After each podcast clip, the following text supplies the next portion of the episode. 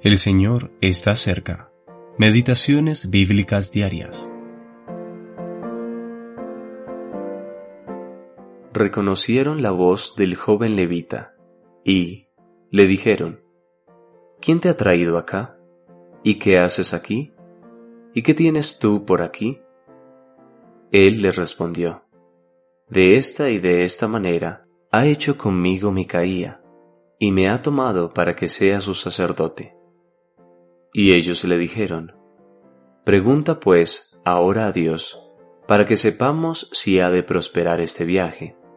Y el sacerdote les respondió, Id en paz, delante de Jehová está vuestro camino en que andáis. Jueces capítulo 18 versículos 3 al 6. Los jueces de Israel, trigésimo tercera parte. Confusión religiosa, parte B un sacerdote a sueldo. Cinco hombres de Dan, que estaban en búsqueda de una herencia para su tribu, se detuvieron en la casa de Micaía. Al reconocer la voz del sacerdote, comenzaron a interrogarlo.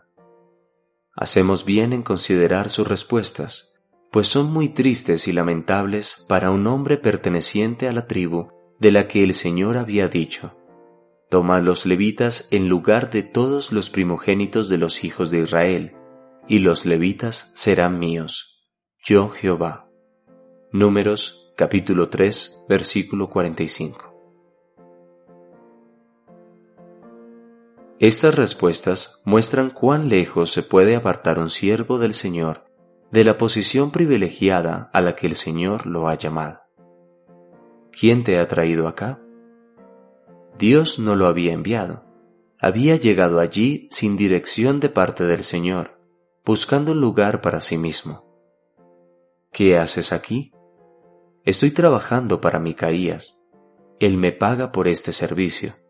Se ocupa de mis necesidades, porque me contrató para ser su sacerdote.